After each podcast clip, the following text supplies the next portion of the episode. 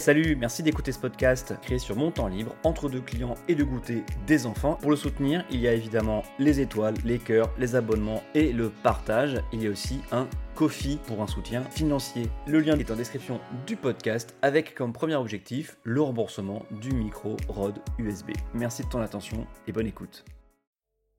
Bonjour, bonsoir, bienvenue dans Adrien parle politique 15 minutes.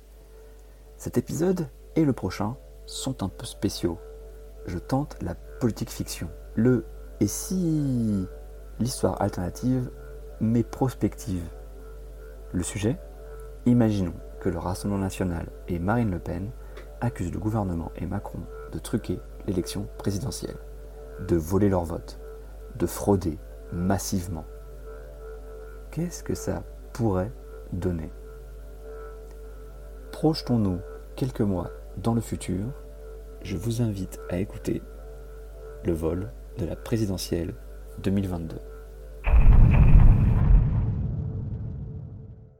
Difficile de donner un point de départ à ces accusations de fraude et de vote électoral, mais tout s'accélère aux élections régionales et départementales des 13 et 20 juin 2021, surtout au sort du deuxième tour et uniquement pour les régionales. Ce deuxième tour des élections régionales voit le triomphe de Xavier Bertrand dans les Hauts-de-France, lui qui avait déjà survolé l'élection au premier tour en arrivant largement en tête à plus de 15 points du RN et laissant la gauche loin derrière. Il prend ainsi une sérieuse option sur la candidature des Républicains face à Valérie Pécresse. Car la présidente sortante d'Île-de-France était-elle en difficulté au soir du premier tour, obligée de s'allier et de fusionner avec la République en marche pour espérer l'emporter? Elle savait que cette alliance lui coûterait à coup sûr la candidature LR, mais la région capitale valait bien ça. Et après tout, elle savait que les marcheurs étaient de piètres politiques inexpérimentée ou coincée par l'ombre de Macron. Elle sait qu'elle en fera ce qu'elle veut pendant son mandat. Ailleurs en France, les écolos, en tête de la gauche, remportent les Pays de la Loire et Nouvelle-Aquitaine. Le PS se maintient en Bretagne, au centre Val-de-Loire et en Bourgogne-Franche-Comté et évidemment en Occitanie. Ils arrachent avec les écolos l'Auvergne-Rhône-Alpes. Vauquiez et la République en marche ne se sont pas entendus et n'ont pas pu fusionner, laissant la porte ouverte pour une gauche unie le Grand Est et la Normandie restent, quant à elles, aux mains des républicains sans grande surprise. La région qui a accaparé les regards pendant la semaine entre deux tours est Provence-Alpes-Côte d'Azur. On y assiste à un duel très serré entre les républicains et le Rassemblement national. Avec 40% au premier tour, la liste RN est largement en tête et vainqueur à coup sûr en quête triangulaire. Les temps sont durs, d'autant que la droite refuse une alliance avec En Marche, qualifiée de justesse avec 10,4% des voix. Mais En Marche ne peut pas non plus s'allier avec la gauche. De son côté, la gauche est sous les 10%, aussi bien pour les écolos que pour les gauches socialistes ou insoumises. Oh, de justesse, hein Tout le monde a fait entre 9 et 9,8%. Dommage. C'est donc un remake du Front républicain, mais sans le dire, de la France insoumise aux marcheurs qui ont renoncé à maintenir leur liste. Tout le monde, ou presque, appelle à voter contre l'extrême droite. Seul LREM dit clairement qu'il faut voter pour la liste des républicains du président sortant en justifiant que l'heure n'est pas à faire la fine bouche. Le score final est très juste, très serré, de 50,7 contre 49,3.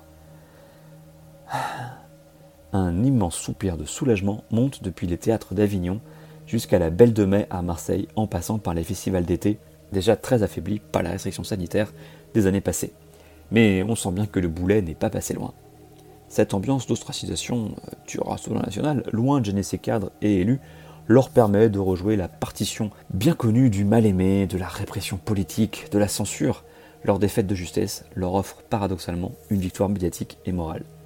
Des cadres provençaux du parti annoncent poser des recours, ce qui est classique, mais plus étrangement, ils dénoncent des fraudes massives à Marseille, à Nice, à Aix, à Toulon, à Menton, à Draguignan et même à la Seine, David Rachlin donne une conférence de presse où il brandit des photos censées prouver un bourrage d'urne à Fréjus. C'est flou, on ne sait pas trop où ça se passe, ni vraiment ce qui se passe, mais la photo tourne en boucle sur Twitter, agrémentée de flèches et de cercles rouges. Elle est complaisamment retweetée par des cadres nationaux du RN et bien sûr toute la sphère conspirationniste. Après deux jours de circulation de cette photo, Stéphane Ravier, sénateur, apporte lui aussi son soutien à cette version des faits et témoigne de fraude dans sa commune avec une dizaine d'autres élus locaux du RN de Provence. Jamais de photos, juste des témoignages oraux. Ceci est évidemment impossible car, pour le Fréjus, est maire et ne peut que difficilement avoir laissé sans surveillance des bureaux de vote. Des membres de la majorité LREM lui rappellent qu'il n'y a aucun procès verbal du jour du scrutin qui relèverait une irrégularité, ce que les préfectures confirment. Rachline persiste, c'est un coup monté très finement, évidemment, qu'il n'y a pas de traces. Ces accusations de fraude ont d'autant plus de succès en France qu'elles rencontrent un large public qui échangeait à ce sujet depuis un an au moins, avec des relais conspis plus ou moins discrets sur YouTube ou Facebook, des petites personnalités politiques comme euh, Florian Philippot, Martine Vonner, François Asselineau bien sûr, dans des vidéos de 45 minutes, ou quelques influenceurs de télé-réalité aussi ou là, entre deux dropshipping depuis Dubaï, ainsi que le député Gilbert Collard en pointe sur le sujet. Durant l'été 2021, les soupçons de vol de l'élection euh, de PACA s'ajoutent à la panoplie du parfait petit complotiste avec le 11 septembre, QAnon et les pédosatanistes euh, euh, pédophiles, les vaccins et bien sûr maintenant donc les fraudes électorales. Médiatiquement, ces accusations finissent par passer sous le radar mais restent en bruit de fond des réseaux sociaux et des discours du Rassemblement national. D'autant plus que le vote anticipé prévu pour la présidentielle avec des machines à voter offre un nouvel argument aux croyants de fraude massive. En octobre 2021, Éric Zemmour profite de ces rumeurs pour déclarer sa candidature. Une semaine après l'annonce définitive de la non-candidature de Pierre de Villiers, Zemmour démissionne de CNews et part en campagne. Après un sondage qui lui donnait jusqu'à 13% d'intention de vote en février 2021, son score fluctue entre 7 et 10 points selon les enquêtes.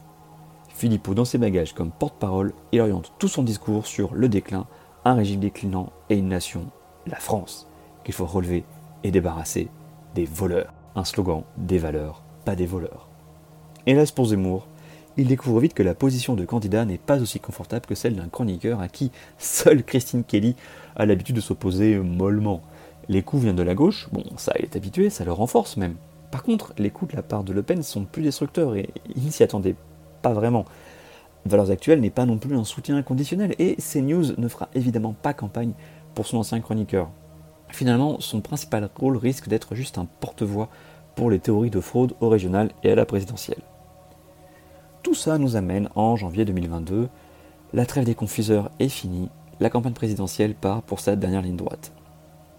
Le jour de la rentrée, Début janvier, François publie un soi-disant rapport DGSI sur le trucage prévu du vote avec schéma d'urne truquée, code logiciel pour les machines à voter, compte rendu de réunion pour falsifier les registres électoraux, planning détaillé, etc. Le document est évidemment un faux grossier digne des faux passeports euh, de brouteurs d'Abidjan, mais le lien sur ce reportage, cet article est partagé 1,3 million de fois sur Facebook, sans compter les reprises Wikistrike, Silvano Trotta, une semaine d'émission de Sud Radio avec André Berkoff sur le sujet, Gilbert Collard invité de CNews et Europe 1 trois fois pour en parler.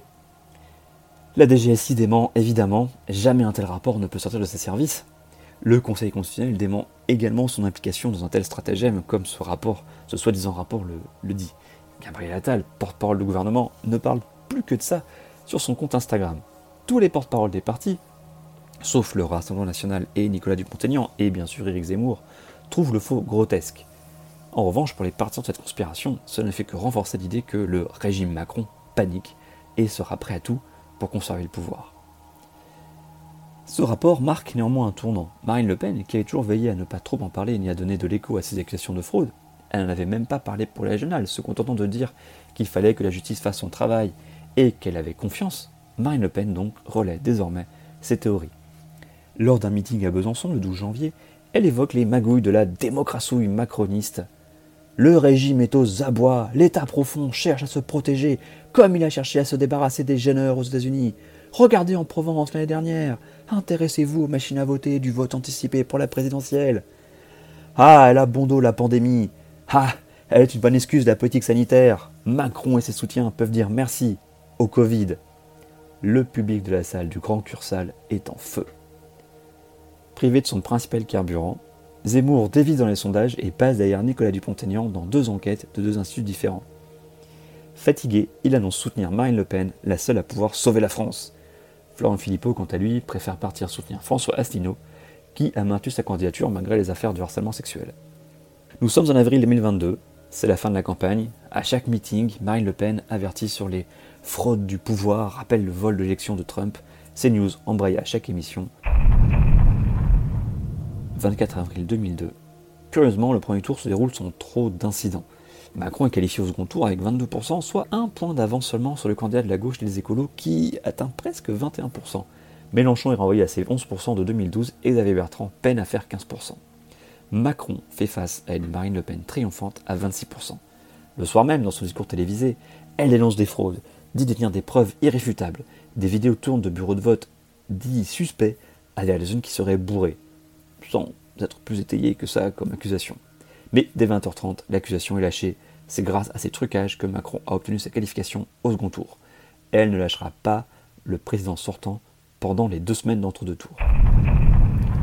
Le 1er mai 2022, ce sont les traditionnelles manifestations syndicales avec Force ouvrière le matin, toute seule dans son coin, et un cortège unitaire CGT-CFDT assez inattendu, mais la possible réforme des retraites d'un mandat Macron 2 pousse les syndicats au pragmatisme. Le Rassemblement national manifeste de son côté pour Jeanne d'Arc, comme d'habitude, mais aussi et surtout cette année, pour alerter le trucage en cours du second tour. Des panneaux arrêtés le vol fleurissent dans le cortège. Le lundi 2 mai, le lendemain, les opérations de vote anticipées, comme pour le premier tour, hein, pour les malades, les personnes âgées, etc., commencent. Et les reportages montrent que ça se passe plutôt bien et insistent plus que pour le premier tour sur les assurances sécurité. De connexion internet sur les machines, des détenues par les maires et eux seuls.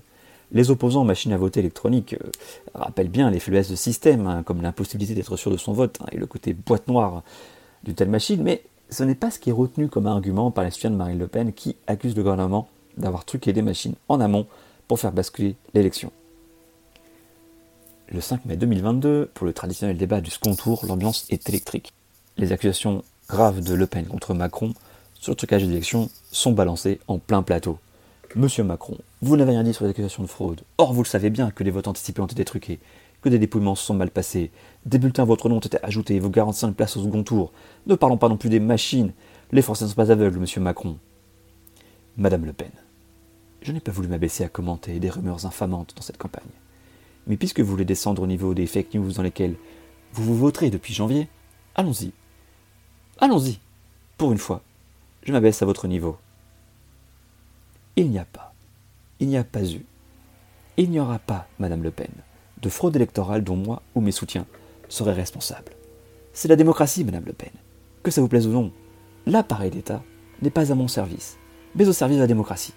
Vous gagneriez à ne pas salir notre République et la démocratie ainsi, Madame Le Pen. Après le débat, les sondages ne bougent pas. Comme depuis le lendemain du premier tour, ils tournent autour de 45-55% au profit de Macron. Au Rassemblement national, toutefois, on se prend à rêver d'une marge d'erreur, d'un sursaut, tout en continuant, jusqu'à la veille du scrutin, à parler de risque de fraude. L'abstention pour ce second tour s'annonce très élevée. Nous sommes le 8 mai 2022. Un peu plus de bureaux de vote avec des violences qu'au premier tour sont victimes d'insultes, de tables renversées. Mais le scrutin se tient plutôt bien dans l'ensemble. Les estimations d'abstention tombent à 18h entre 33 et 35% d'abstentionnistes, du jamais vu depuis le second tour Pompidou-Power de 1965 et l'appel blanc-bonnet, bonnet blanc des communistes. Le résultat, 56%, 44% au profit d'Emmanuel Macron et conforme au sondage de la dernière semaine. À l'Elysée, on respire. Mais le répit est de courte durée.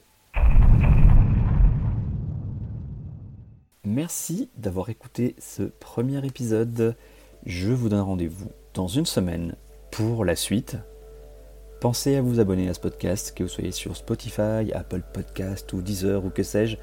Pensez à le partager à vos amis. N'hésitez pas non plus à mettre 5 étoiles ou à me retrouver sur Twitter, adsom, A-D-S-A-U-M. Au générique, merci à la BBC pour ses bruitages issus de son fond gratuit et libre d'accès. Les musiques, quant à elles, sont de Burg Records et Cryo Chamber. Merci à eux à la semaine prochaine.